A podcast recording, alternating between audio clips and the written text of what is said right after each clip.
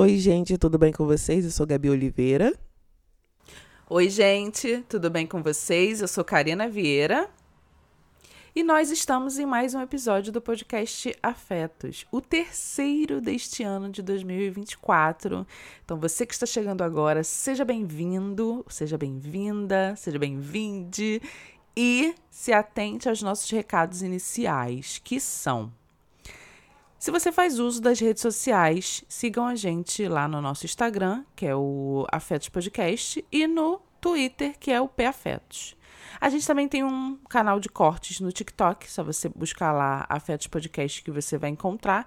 E se você não faz uso das redes sociais, a gente tem um grupo no Telegram é Afetos Podcast também, onde você vai ver que a gente coloca lá os episódios que a gente é, gravou na semana. Esses episódios se desdobram para outros assuntos. As meninas e os meninos que estão lá é, têm liberdade para poder dar sugestão de temas, é, falarem sobre alguns assuntos que a gente às vezes só pincela nos episódios. Acaba se desdobrando em outras conversas e é bem incrível. Então te convido a entrar no nosso grupo do Telegram. E a gente tem um livro lançado que fez um ano, o Cartografia dos Afetos. É, se você já leu, se você está lendo, se você gostou, mande o seu feedback para gente, mande um e-mail no afetospodcast.gmail.com sobre como ele reverberou aí em você, que a gente vai ficar muito feliz de ler. Pode ser anonimamente também, se você quiser. Não quero que ele seja citado em lugar nenhum é, a gente vai ler de qualquer forma e vai ficar. E sempre fica, na verdade, muito feliz com o carinho de vocês.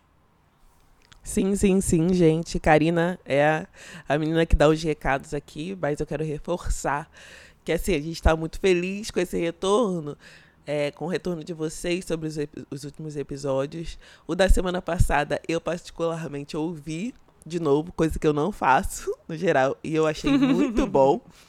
Então eu acho que vocês vão gostar também. E o de hoje é uma sugestão da Karina, então a Karina vai explicar da onde surgiu o tema. Sim, sim. Hoje a gente vai falar de controle. Essa coisinha que a gente tem a sensação, a falsa sensação, a sensação errônea de que a gente tem controle de alguma coisa, né?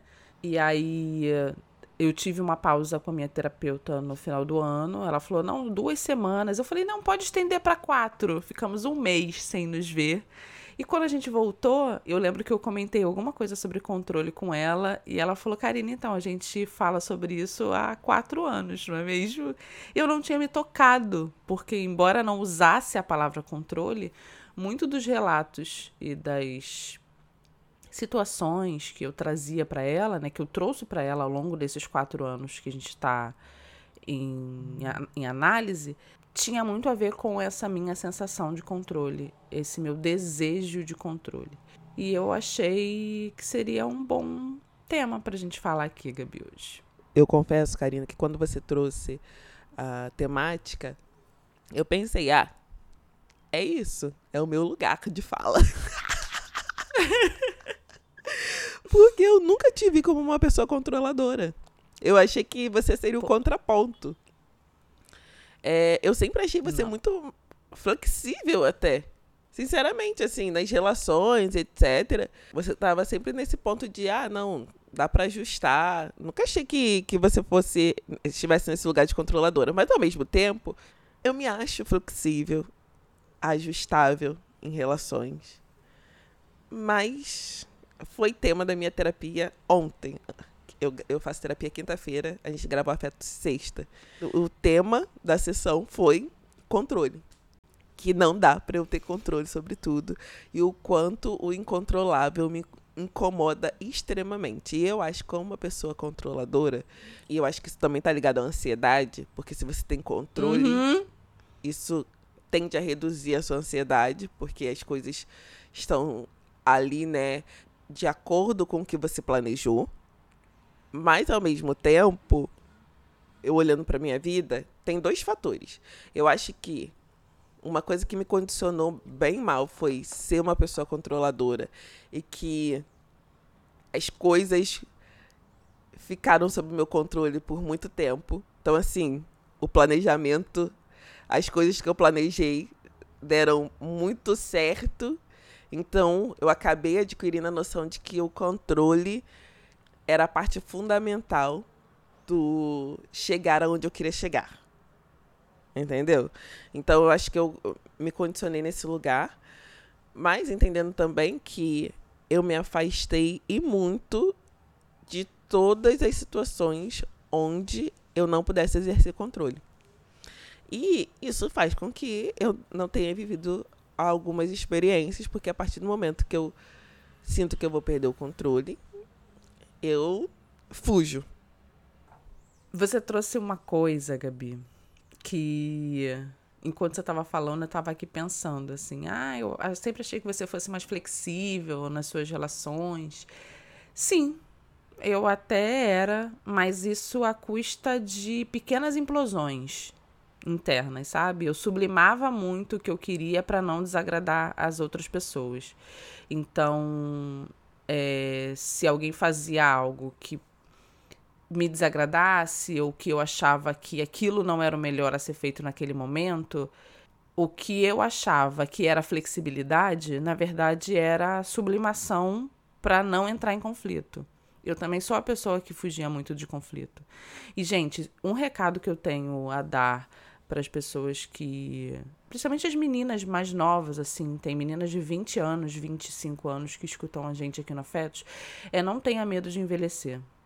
Não tenha medo de envelhecer, assim. Lute contra todas as. as os, os dogmas e os estereótipos de ficar mais velha, porque quanto mais experiência você adquire, quanto mais vivência você tem, existe uma forte possibilidade de você aprender com seus erros, assim. A cabeça que eu tenho hoje, eu não trocaria real pela cabeça confusa que eu tive quando eu tinha 20 anos, 25 anos. E eu tô dizendo isso por quê? Porque é só graças a esse momento, a este tempo, a este a esta vivência de hoje que eu consigo olhar para trás para algumas experiências que eu tive e consigo ver essa sublimação, esse desejo de estar dentro de determinadas relações, sejam relações de amizade ou sejam relações românticas, me fazia muito sublimar e dizer que não, eu não quero isso, mas dizer para mim e para o outro eu tava com um sorriso no rosto, dizendo, ok, vai ser da sua forma.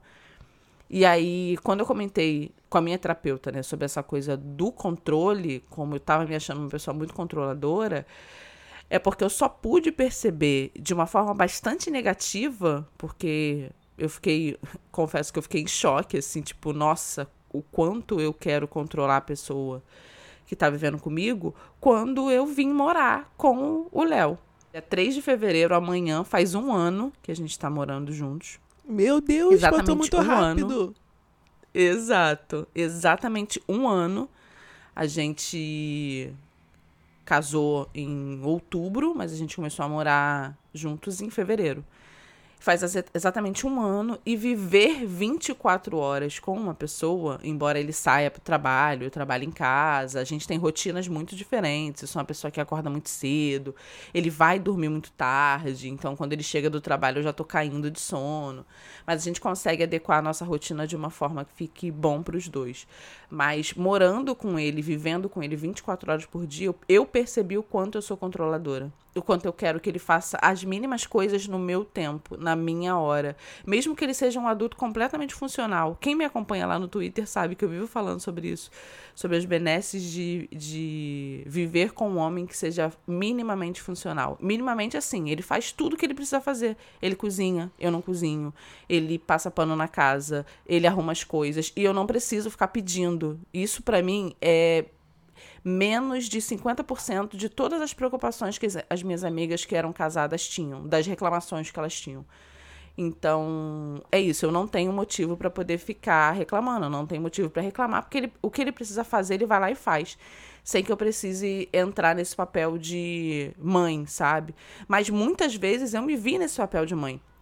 E só me vi quando ele me apontou Tipo, cara, não faz isso. Eu sei exatamente o que eu preciso fazer. Eu vou fazer, mas eu vou fazer aqui no meu horário, não vou fazer quando você quer. Eu não vou chegar do trabalho cansado e vou fazer X coisa porque você acha que eu preciso fazer X coisa agora. Eu posso fazer aquilo amanhã de manhã, antes de eu sair pro trabalho. E eu ficava meio que me sentindo ridícula, sabe? Tipo, por que, que eu tô fazendo isso? E aí levava para minha terapeuta e ela me, me puxava algumas coisas, alguns comportamentos que eu não percebia que eram recorrentes, mas que eu percebo que são, porque eu moro e vivo 24 horas com uma pessoa, e porque essa pessoa também me aponta e fala: não precisa ser dessa forma, não você não precisa entrar nesse local, porque é isso, eu sei o que eu tô fazendo. E aí, antes da gente começar a gravar, a Gabi me falou uma frase que eu fiquei pensando e, e concordando assim com a cabeça, pensando, meu Deus, eu sou muito ridícula, que é, eu sei o que é melhor para você.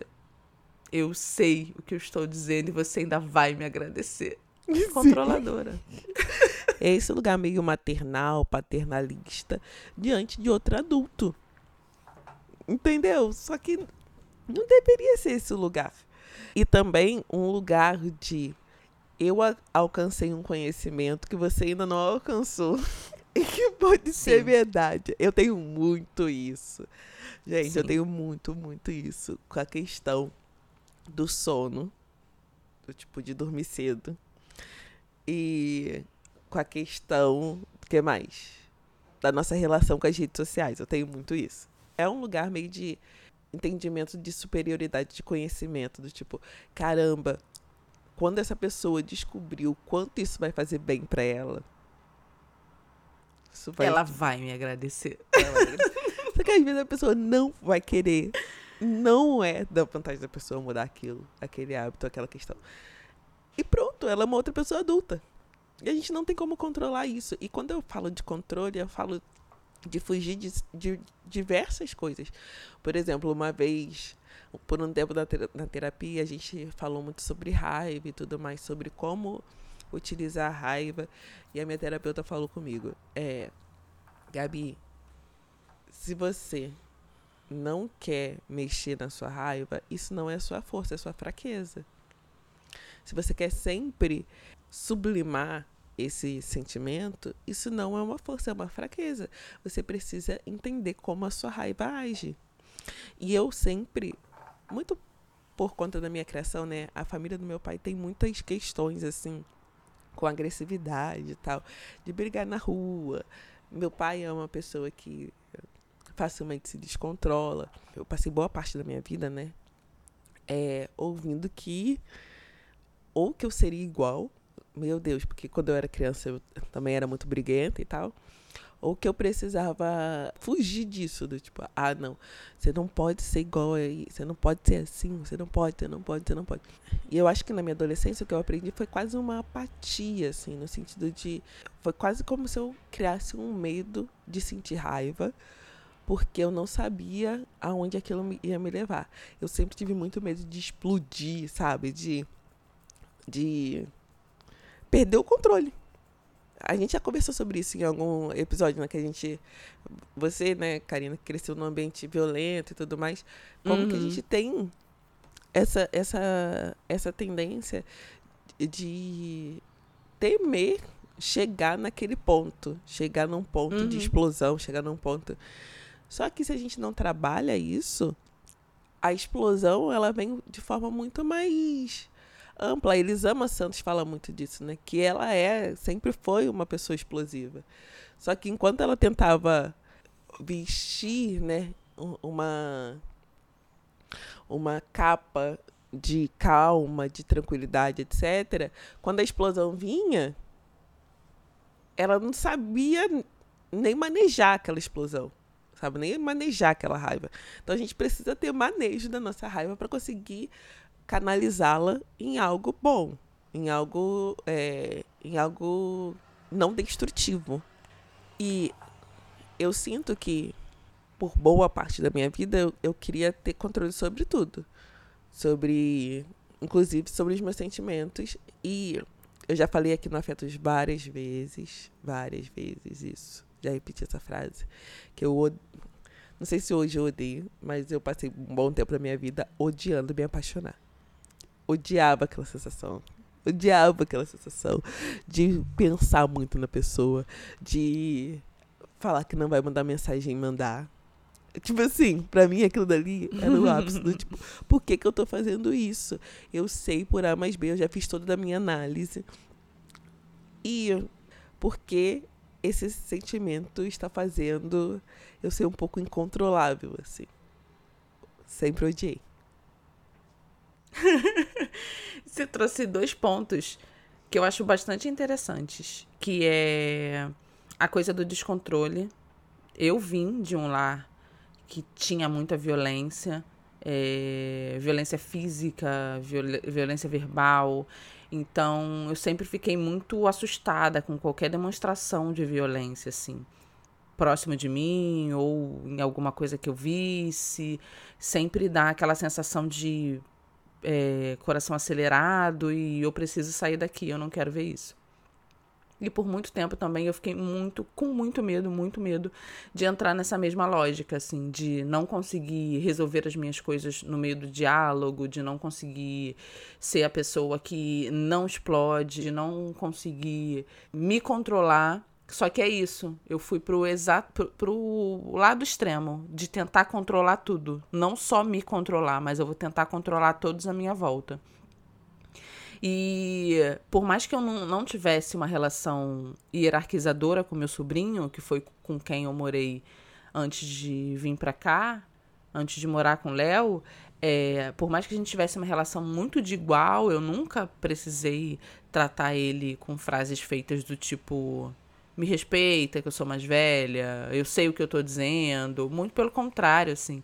E isso também é nas minhas amizades. Eu tenho amizades, amizades reais com mulheres que são bem mais novas do que eu, tipo 10 anos mais novas do que eu, e que eu as escuto da mesma forma que eu escuto as mulheres que são mais velhas do que eu. É, então não é isso, tipo, ah, eu cheguei num determinado grau de amadurecimento, porque eu acho isso também muito soberbo que eu não escuto quem é mais nova do que eu. Muito pelo contrário, muita gente que eu consumo nas redes sociais é mais nova do que eu. Muita gente que eu leio é mais nova do que eu. Grande parte das minhas amigas são mais novas do que eu. É, então não é uma coisa hierarquizante desse local de ah, é porque eu sou mais velha eu detenho toda a sabedoria. Mas ao mesmo tempo também é quando eu percebo que por ter acessado alguns alguns tipos de conhecimento, eu me coloco em determinadas situações nesse local de eu sei o que é melhor para você, eu sei o que eu estou dizendo, você ainda vai encontrar a luz através de mim, óbvio. Isso também são muito sintomas, são muito, não sei se sintomas é a melhor palavra, mas isso também são muito, muito características dessa sensação de que eu controlo as coisas. Eu estou aqui no controle, eu sei muito bem o que eu estou dizendo. E eu acho que também, Gabi, é por isso que eu não tomo determinadas é, decisões. Eu sempre trago essa parada do controle relacionada à bebida, porque eu nunca fui essa pessoa de ir para os locais e encher a cara, porque eu não gosto de cerveja até hoje. Porque eu bebo esporadicamente, porque eu nunca consumi nenhum outro tipo de droga, porque álcool é droga também, mesmo que legalizada. Porque eu acho que eu sempre tive medo de perder o controle. É, de ver esse controle escorrendo pelas, pelas minhas mãos. E aí, ao contrário de você, eu nunca vi problema em me apaixonar porque eu gostava dessa falta de controle nos relacionamentos românticos, sabe? Dessa coisa da paixão, da impulsividade, de fazer coisas que eu não faria, de viajar para ver alguém, sabe? Sair do meu estado, de passar a noite, virar a noite falando com a pessoa, de quando mais nova adolescente, escrever carta e de chorar desesperada e de sofrer. Nossa, sempre amei, amei. Eu amo eu amo amar, sabe? Eu amo o fato de estar amando. E eu sempre fui muito intensa, tá? Na, no campo do amor, assim, sabe? Eu amo ler um livro e ficar completamente obcecada por ele, ver uma série e, e passar lá, parece que eu tô, sei lá, petrificada e não consigo sair da frente da televisão enquanto aquela série não acabar. Fico meio que obcecada por algum assunto, mergulho nele durante três meses. Foi assim com o Masterchef. Todo mundo falava de Masterchef enlouquecidamente. E eu, ah, não gostava muito do hype. Até que eu falei, vou ver. Só que eu fui ver a primeira edição. E aí vi todas as edições. Passei, sei lá, cinco meses vendo to Masterchef todos os dias. E agora me pergunta qual foi a última vez que eu vi Masterchef. As últimas duas edições eu não acompanhei nada, não sei de nada. Então, assim, é, eu também me é, mergulho muito de cabeça, fico meio que obcecada por alguns assuntos. E meses depois, isso para mim não faz mais sentido, assim. E aí eu me pergunto, e faço essa pergunta agora em voz alta, quais são os mecanismos, né, que me despertam controle, quais são as relações que eu fico com mais necessidade de controlar o outro e quais são as outras relações que eu consigo ser mais flexível, que eu consigo é falar, exatamente não, a pergunta que eu tava fazendo para minha para minha psicóloga ontem. Pergunta não, né? É pergunta retórica. Por quê? É, nessa situação específica que a gente está tratando agora, eu falei, eu nunca apresentei esse comportamento em outros. Assim, mesmo sendo uma pessoa controladora, mas eu nunca também tive essa coisa do da hierarquia, etc. Eu tô sempre, ah, nossa, vamos aprender com a vida, com todo mundo, todo mundo está nos ensinando, eu estou aprendendo, nananana. O que que desperta esse lugar de controle sobre o outro? Sim. Mais uma coisa Sim. que eu ia Essa falar também... Essa é uma também, resposta que eu ainda não tenho. Mais uma coisa que eu ia falar também é que o quanto a gente tem que entender que dentro da, da sociedade que a gente vive, o quanto é, a gente, nós, né, como mulheres, é, cis, etc., fomos desde pequenas é, colocadas nesse lugar de ação, assim, de, de fazer a coisa acontecer. Aqui eu percebo essa dinâmica muito claramente, assim a Clara Lua era é muito mais de, de resolver do que o Mário. E o Mário tem 11 anos. Por mais que ele tenha a questão da deficiência intelectual e tal. Mas mesmo assim, é, é, um lugar de comodismo.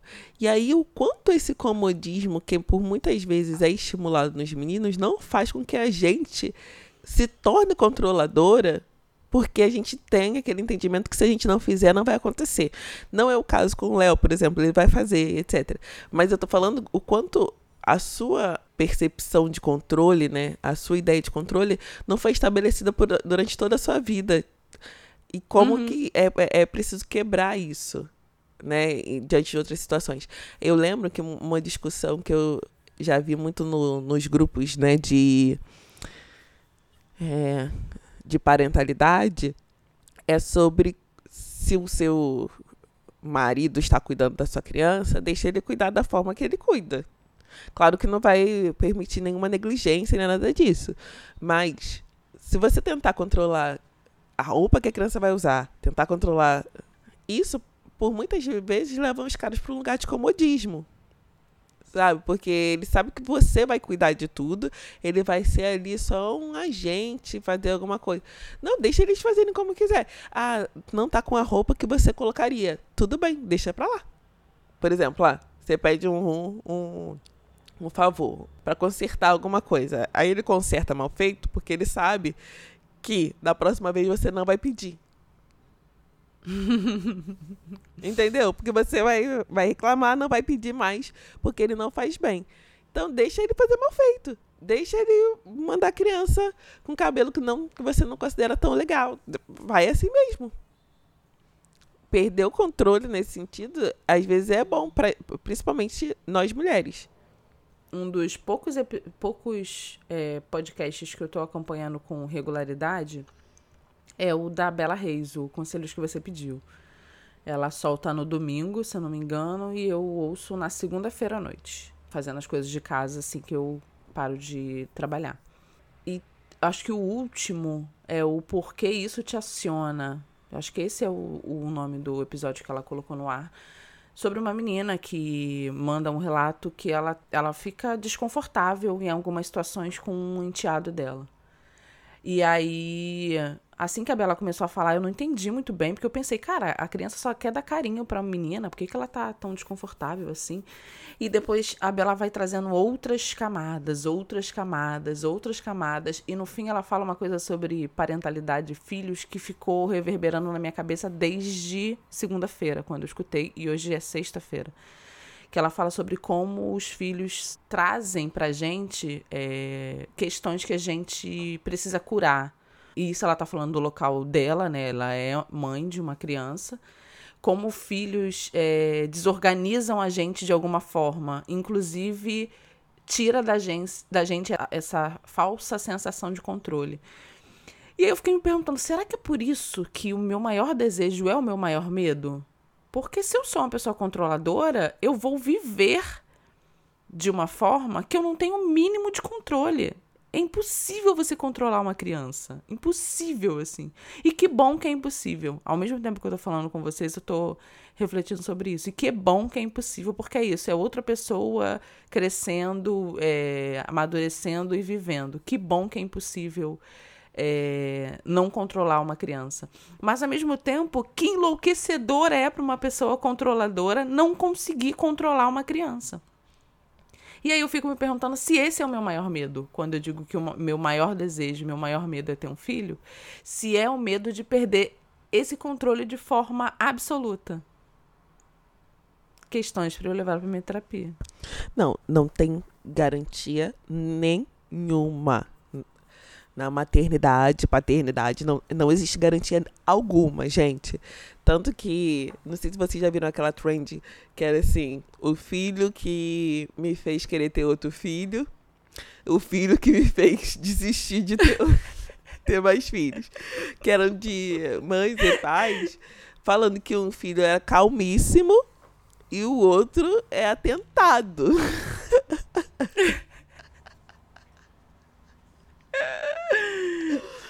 Entendeu? Então não existe garantia e não existe garantia de nada. A gente, claro, a gente vai escolher fazer o melhor, é, escolher sempre o melhor tipo de criação, cuidar da melhor forma, mas não existe garantia na, na, quando você fala de criação de filhos. Não existe. Seu filho, às vezes existe muita expectativa, né? Ah, porque meu filho vai gostar disso, aí vai gostar daquilo, etc. Aí a criança nasce não gosta de nada que você gosta. Te quebra logo as duas pernas. Às vezes pequenininho, às vezes pequenininho você até consegue ainda, mas depois a criança, ah, não. Você é pagodeira, a criança vai ser roqueira. Entendeu? Não, não, não existe essa garantia. Ou, né, no meu caso, que eu sou introvertida, e até a minha pequena Clara Lu, que parecia que ia ser introvertida também, agora tá extrovertida. Também fala com todo mundo. Entra no elevador. Ai, bom dia. Ai, qual é o seu nome? Nananana. Eu, meu Deus do céu, pra que isso? Pra que essa interação toda? E eu não posso controlar. Isso é uma coisa que eu conversei com a minha amiga Ignalda. Sobre filhos, sobre relações, etc em determinado momento, o meu filho, Mário, é muito extrovertido. Só que, pela deficiência intelectual, ele tem um filtro menor em relação à interação com as pessoas, né? Assim, de estar de tá incomodando. Às vezes ele fala mais alto e essas coisas assim. Aí, em alguns momentos, eu ficava, meu Deus, o que me incomodava era a falta de noção dele, assim, né? Noção de incomodar o outro. Só que agora ele tem muito menos essas coisas de, de incomodar as outras pessoas. No geral, ele só é uma criança comunicativa. E, no geral, também ele não está incomodando. E aí eu tive que parar para pensar o que era o meu controle sobre ele. Eu, eu, eu tenho que analisar as situações hoje, quando a gente está vivendo, o que é eu não me comportaria assim, eu não faria isso, ou algo inadequado. Por exemplo, às vezes ele quer cantar no palco. Às vezes o ambiente está super propício para aquilo. Sabe? Tem outras crianças subindo no palco, etc. E aí, quando eu quero impedi-lo, eu quero impedi-lo por quê? Porque eu não faria aquilo, porque eu acho uma vergonha, ou porque é realmente um problema a linha tênue. É, e às vezes não é. Às vezes só uhum. sai eu tentando manter o controle. Quando eu percebo que é o meu eu que está incomodado, é, é o meu eu, é introspectivo ou tímido incomodado, eu não faço, não, não, não impeço, etc. Mas me dá um desconforto profundo.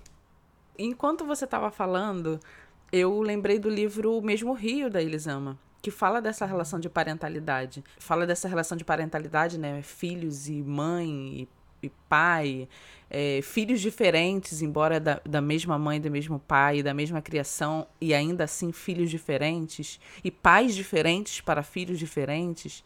O livro é incrível, incrível, incrível mas me fez pensar muito sobre como a gente também traz questões da nossa infância que às vezes se a gente não resolve, né, não não problematiza, né, não resgata para poder resolver agora, elas seguem com a gente embora nós não sejamos mais crianças. É, e aí elas rever, reverberam, vão reverberar nas relações que a gente está construindo, seja nas nossas relações de amizade, que né? Eu vou trazer as duas relações, porque são as que estão mais próximas da gente, que são as relações de amizade as relações é, românticas. É, a gente acaba trazendo coisas que a gente não elabora, não consegue elaborar ou não consegue resolver. É, quando a gente era criança e aí porventura quando a gente era adolescente para a nossa vida adulta. E se a gente não trata e não elabora e não resolve, elas continuam nas relações que a gente tem com as outras pessoas. Eu tive uma conversa muito séria, assim, é, no sentido de eu sinto que eu usei palavras muito pesadas numa conversa que eu tive com uma amiga minha, que eu nunca usei com ela, mas que eu falei, cara, é, eu acho que você precisa ouvir isso nesse momento. E vão ser palavras duras, mas a gente precisa conversar sobre isso. E aí eu falei um monte, um monte, um monte, e aí ela me mandou um outro áudio dizendo é, é ok, não foi, não foi confortável, assim, minutos depois, não foi nada confortável de ouvir, mas eu sinto que eu precisava ouvir isso nesse momento. E eu fiquei pensando que eu também tive pessoas que fizeram isso por mim, assim, que me trouxeram conversas desconfortáveis, assuntos desconfortáveis, mas que me tiraram de um local, embora sejam desconfortáveis, me tiraram de um local de passividade. Tipo, é isso, eu preciso falar sobre isso aqui. Eu preciso tratar isso aqui. Eu preciso resolver isso aqui. Porque senão esse assunto sempre vai voltar. Eu acho que uma das maiores angústias pelo menos para mim, quando eu falo dessa, desse controle, dessa sensação de controle, é porque parece que eu estou trazendo coisas que eu ainda não resolvi, que eu estou tentando resolver, descontar, né? Abre aspas aí nesse descontar, muitas aspas, que eu estou tentando descontar na pessoa errada problemas que eu tive com outras pessoas em outros momentos, sabe? Esse descontrole ou essa falta de controle para mim é muito angustiante Gabi, porque eu sinto que isso é um, um dos das consequências da é, ansiedade. Embora eu não tenha crise de ansiedade há muito tempo, graças aos deuses e deusas, minha terapeuta, e aos remédios que eu tomei, eu sinto que algumas coisas ainda me dizem que ela tá aqui, assim, sabe? Que eu, ela, a, a ansiedade está controlada, mas de alguma forma ela está me dizendo aqui, ó, eu estou por aqui dá mole que eu te como de novo, sabe? Então, essa sensação de controle, essa necessidade de ter controle sobre as coisas, pelo menos para mim, eu vejo muito como uma das condições de ser uma pessoa ansiosa. Até de fazer coisas do dia a dia, assim, sabe? Eu, eu tento controlar qual é o, o, a rota que eu vou fazer se eu preciso de ir do local A ao local B, qual a roupa que eu vou usar, e se aí as coisas não saem da forma que eu quero, eu meio que tenho mini, mini implosões assim comigo mesma e depois me centralizo de novo e falo, cara, é só uma roupa. É só o Uber que não chegou nesse momento. É, não tem problema se você atrasar 10 minutos. É, você explicou para a pessoa que é isso, você não se atrasou porque você ficou procrastinando e acha que o, que o tempo dela não merece respeito, mas porque o carro de aplicativo não chegou e cancelou contigo 15 vezes. Então, são também micro situações do dia a dia que me impedem por essa falsa sensação de controle ou essa necessidade de controlar, de ser uma pessoa mais tranquila, assim. E olha que eu sou bem tranquila. Acho que poucas são as vezes que eu me descontrolei. E aí eu também fico me perguntando se isso também não é um problema. Quando você não se descontrola e não coloca as coisas para fora, de que forma essas coisas saem? E como essas coisas saem?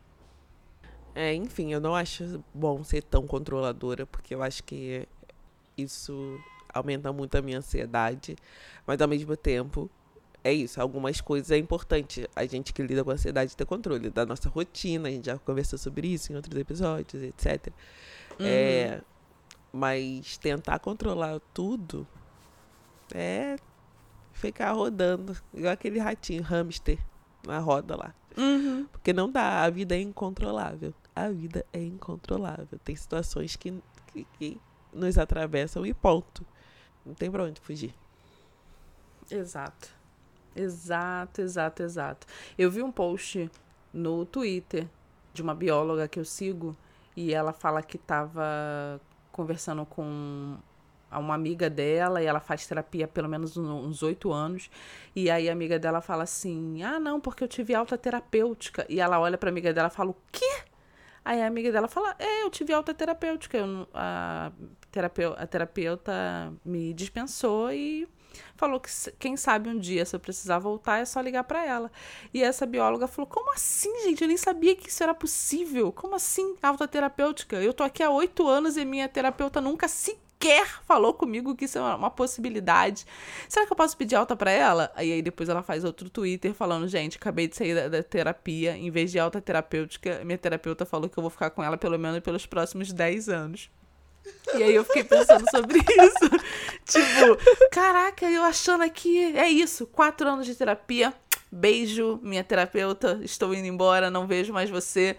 E aí vem outras questões que eu falo, é. Vamos lá, mais um ano de terapia para tratar isso. Mais, sei lá, dois anos, mais quatro anos. Vamos dobrar a meta. Se a meta foi cumprir quatro e eu cumprir, vamos fazer oito aí de terapia. Então, é isso, gente. Não, a minha terapeuta já tentou, tá? Me dá alta. Te dá alta? Em uma outra época, né? Não agora. Não foi ano passado. Em uma outra época. Mas eu falei, minha filha. Uh -uh. Adoro isso. A gente fala muito sobre terapia aqui, porque eu acho que faz parte muito da realidade que a gente vive hoje, assim quem acompanha o Afetos desde o começo sabe que eu, a gente tem um episódio sobre terapia onde eu desço o cacete, falo as maiores atrocidades. E eu nunca tive coragem de dar play nesse episódio, de novo, tá? Só um adendo. Mas que realmente eu sou outra pessoa depois que eu comecei a fazer. E sem essa de que resolver meus problemas é a melhor coisa da vida, porque não é, porque move e, e atravessa a gente com assuntos que são extremamente dolorosos, mas assim, uma das melhores coisas que eu fiz para mim e não foi para os outros, também, né, porque reverbera na vida dos outros, mas a melhor, uma das melhores coisas que eu já fiz para mim foi fazer terapia. Foi me conhecer, foi entrar num processo de autoconhecimento, é, melhorar a minha relação comigo mesmo, melhorar a minha relação com outras, com as outras pessoas. Então, não é, é, a gente já falou sobre isso aqui, não é um processo fácil, não é um processo tranquilo, mas foi graças à terapia que eu consigo perceber, inclusive, dessa minha necessidade de controle e de como a falta de controle me afeta. Me afetava quando eu era adolescente e continua me afetando na vida adulta. É isso, gente. Essa conversa continua nas nossas redes sociais e no nosso grupo do Telegram. Muito obrigada a quem ficou até aqui. E a gente quer saber, vocês são controladoras? Nos contem. Controladores também. Nos contem. Espero que vocês tenham gostado do episódio. Um beijo e até a próxima sexta. Tchau, tchau.